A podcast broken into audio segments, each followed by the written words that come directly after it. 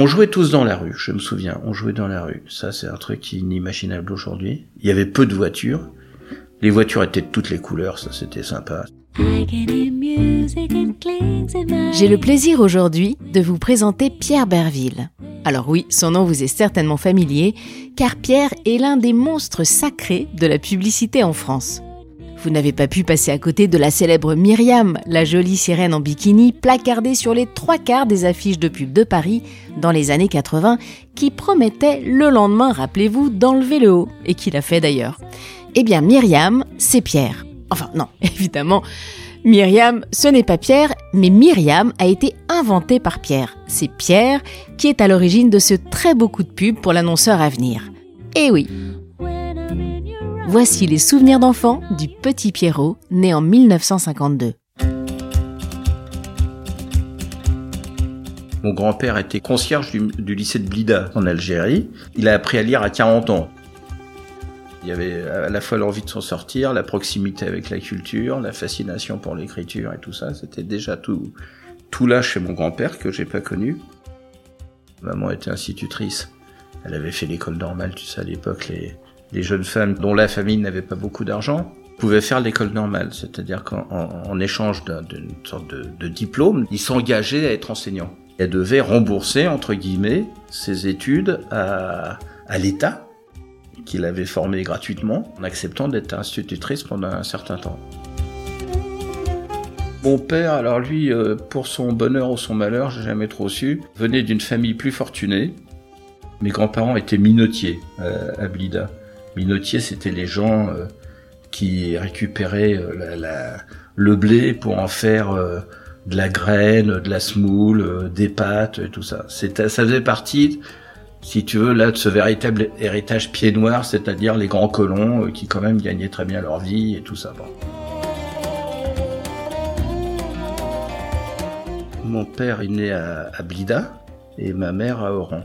Ils se sont rencontrés là-bas, ils sont, ils sont mariés là-bas, et puis après, ils ont suivi leur, destin. Ils voulaient venir, en, ils voulaient venir en France, parce que à l'époque, euh, pour les Juifs euh, d'Afrique du Nord, euh, enfin en tout cas d'Algérie, le pays de cocaïne, c'était la France. Ils sont installés à Clichy. Moi, je suis né à Clichy. Il y avait une volonté d'intégration farouche, d'où le changement de nom d'ailleurs. Moi, mon nom de jeune fille, c'est Ben Saïd, donc et je pense que plus ou moins consciemment, le fait que j'attrape à l'école, dans la rue de Clichy, tout ça, que j'attrape cet accent de la rue euh, parigot, euh, ça leur faisait plaisir. Ils disaient ah bah tiens on est en train d'élever un petit Parisien et, euh, en plus si on l'appelle Berville, bon bah ça va, il, est il est comme un Français. Papa, même s'il passait sa vie à la campagne à faire de la carriole, etc., il a toujours été euh, accolable sur euh, l'antiquité, euh, l'art, à tel point qu'il est devenu prof de dessin. Il n'a pas exercé très très longtemps, je sais même pas s'il a même vraiment exercé. Il a fait mille et un métiers, il n'avait pas pris la bosse du travail. Le jour où il s'est retrouvé à la retraite, il m'a dit Tu sais, je suis très très content d'être à la retraite parce que le travail n'a été qu'une fastidieuse préparation à la retraite.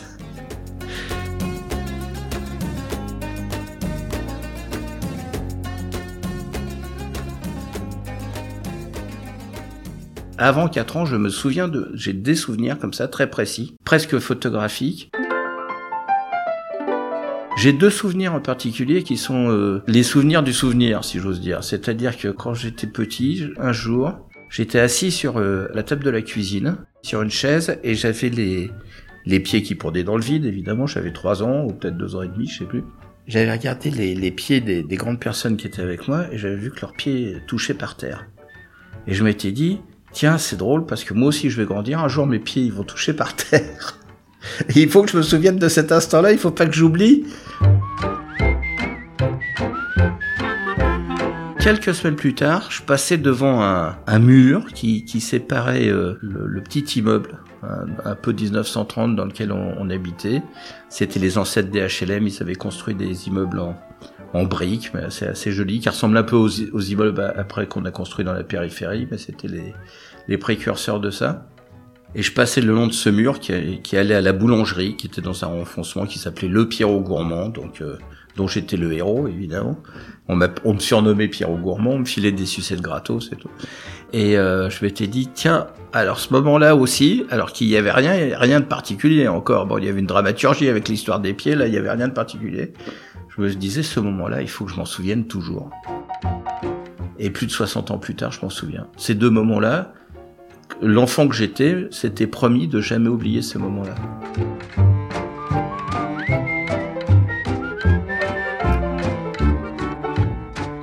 Clichy, c'était déjà un petit peu comme, euh, comme le Valois, des villes qui avaient été euh, édifiées euh, beaucoup autour des, industries nouvelles. Enfin ça, ça remontait à avant, à, sous Napoléon III. On avait développé ces villes-là sous l'influence d'Haussmann, qui voulait que Paris soit le plus sain possible, donc il avait mis les, usines et les fabriques en périphérie. Et il y avait beaucoup d'endroits qui avaient été construits pour accompagner les nouvelles industries alors, euh, les avions, les ballons dirigeables, les camions, mais au premier, au premier plan, les automobiles. Donc j'ai encore cette odeur, il y avait un marchand de carburateur dans la rue par exemple, j'ai encore cette odeur d'huile de d'huile de voiture qu'il y avait dans la rue, il y avait beaucoup de petits commerces, de petits garages, d'ateliers, de choses comme ça qui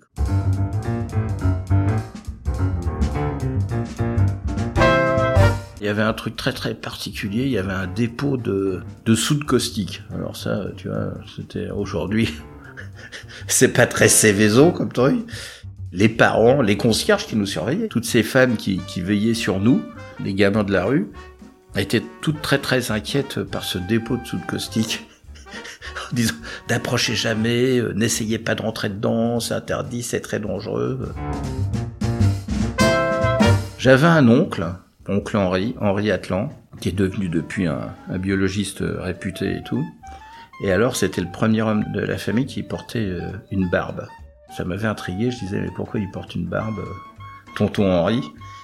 Alors, euh, on m'avait expliqué bah, que, les hommes, normalement, ils avaient de la barbe, mais qu'ils se rasaient, et que c'était bien de se raser aussi. Donc, j'avais gardé ça dans un coin de ma tête, avec de la mousse, un rasoir, et papa m'avait montré. Quelques temps après, J'arrive dans, dans, la salle de bain et je vois dans le lavabo, il y avait une grosse mousse blanche. Alors je me suis dit, chouette, c'est de la mousse à raser. Donc je vais essayer de me raser aussi. Donc je me suis mis de la mousse à raser sur la figure. En fait, c'était le résultat. Ils avaient mis de la soude caustique, encore elle, dans le lavabo pour déboucher le lavabo. Et donc ça a commencé à me brûler et tout. Enfin bon, j'ai appelé au secours, mais on m'a rincé. Et il est pas resté de séquelles.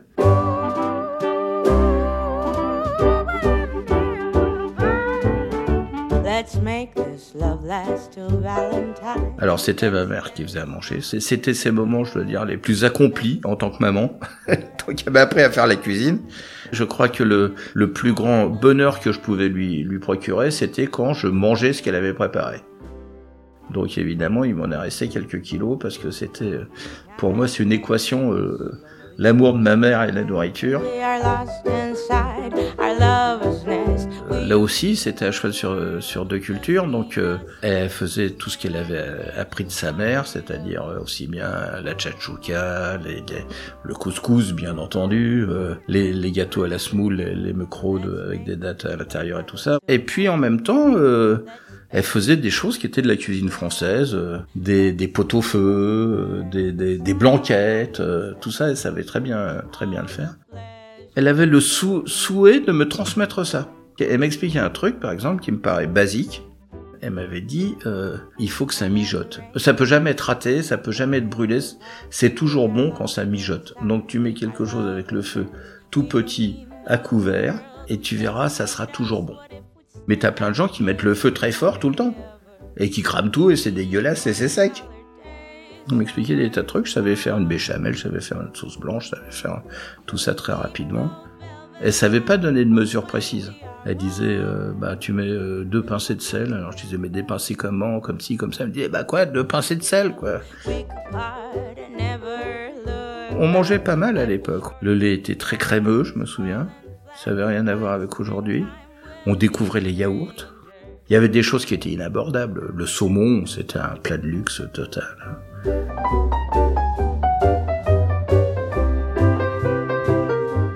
C'était des promenades aussi avec mon frère.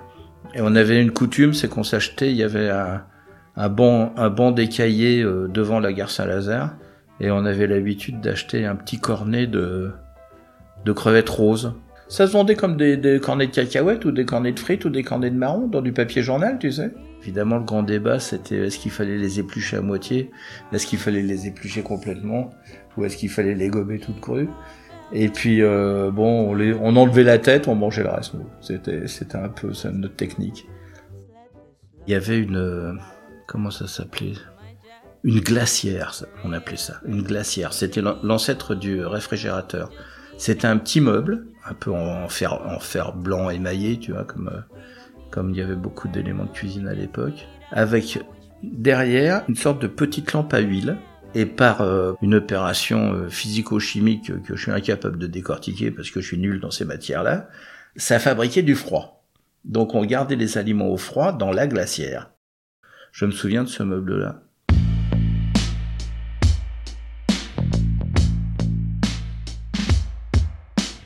On venait à Paris, on passait par la Défense.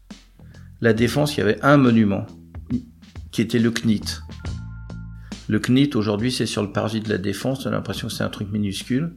À l'époque, c'était le plus grand monument jamais construit en béton d'un seul tenant. Ça paraissait colossal. Autour, tu avais des petits pavillons, pas tant que ça, et tu avais surtout des, des maraîchers. Tu avais des champs de tomates, des champs de choux. Euh. Tout ce qu'est la défense aujourd'hui, c'était c'était euh, des cultures maraîchères. Ça allait de Puteaux à, à Agnières, en passant par euh, Bois-Colombes, Colombes, tout ça. Tout ça, c'était des maraîchers. Agnières, comme, le, comme je le dis dans, dans la ville des ânes, ça s'appelle Agnières parce que c'était la ville des ânes. On élevait des ânes là-bas. Moi, quand on m'envoyait à la campagne, je crois d'ailleurs que c'est l'été où mes parents ont divorcé. Ils m'ont envoyé à la campagne pour prendre l'air. Hein. C'était, très important, cette notion de prendre l'air. La montagne, encore mieux, mais la campagne, c'était, une sorte de garantie de bonne santé. Il fallait avoir les joues rouges, la nez, etc. Et moi, j'étais vraiment le petit, le petit citadin, très urbain. Il y avait plein de choses que je ne connaissais pas. Je me souviens la première fois que j'ai découvert une vache, que j'ai vu une vache en vraie grandeur nature, mais pour moi, c'était extraordinaire. C'était comme si j'avais vu un éléphant, quoi. C'était très étonnant, ces animaux.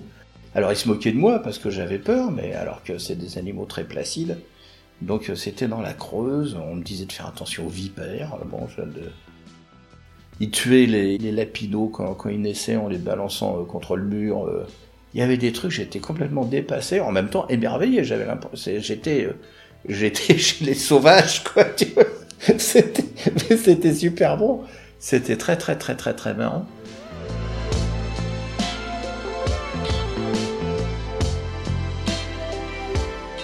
Mon beau-père qui était euh, euh, caméraman, comme dans tous les métiers du cinéma, euh, pendant les, périodes de chômage, quand il travaillait pas, ça l'angoissait beaucoup. Et pour s'occuper, il achetait des livres, il achetait des livres d'occasion, il faisait les brocantes, les marchés, les vides-greniers, tout ça. Et il a collectionné des dizaines de milliers de livres. Et moi, quand j'étais petit, on n'avait pas un appartement si grand que ça, et je, dormais dans, la bibliothèque. Donc je dormais dans une sorte de, de, de, de, pyramide, de, catafalque, d'écrin, je sais pas comment on peut appeler ça, de livres. Il y avait des centaines et des centaines de, livres autour de moi.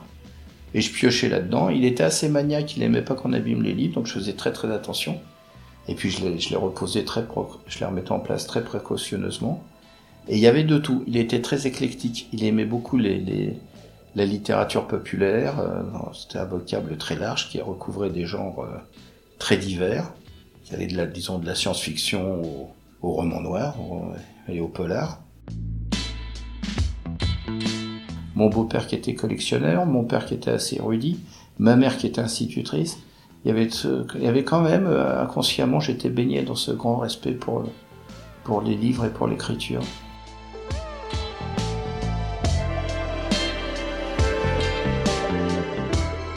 Ce n'est donc pas totalement un hasard si après une très belle carrière dans la publicité, en tant que concepteur-rédacteur, puis patron de sa propre agence, le petit Pierrot, enfin le grand, s'est lancé avec succès dans l'écriture.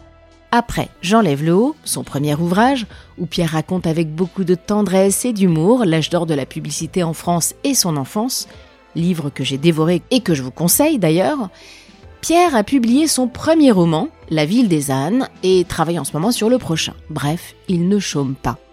Merci Pierre pour ses souvenirs. Merci de t'être livré avec beaucoup de sincérité à cette interview pour Souvenirs d'enfants. Bon, je dis tu parce que Pierre, c'est un copain.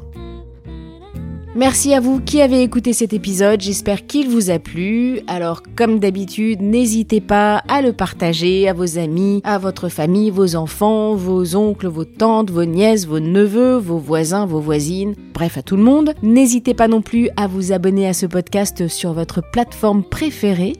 Amazon Podcast, Apple Podcast, Spotify, Deezer, enfin vous avez le choix. Mettez-moi des étoiles, des commentaires, envoyez-moi des petits mots, ça me fait toujours plaisir. Et si vous avez des amis qui aimeraient à leur tour raconter leurs souvenirs d'enfants, n'hésitez pas non plus, envoyez-les-moi, je les recevrai avec plaisir.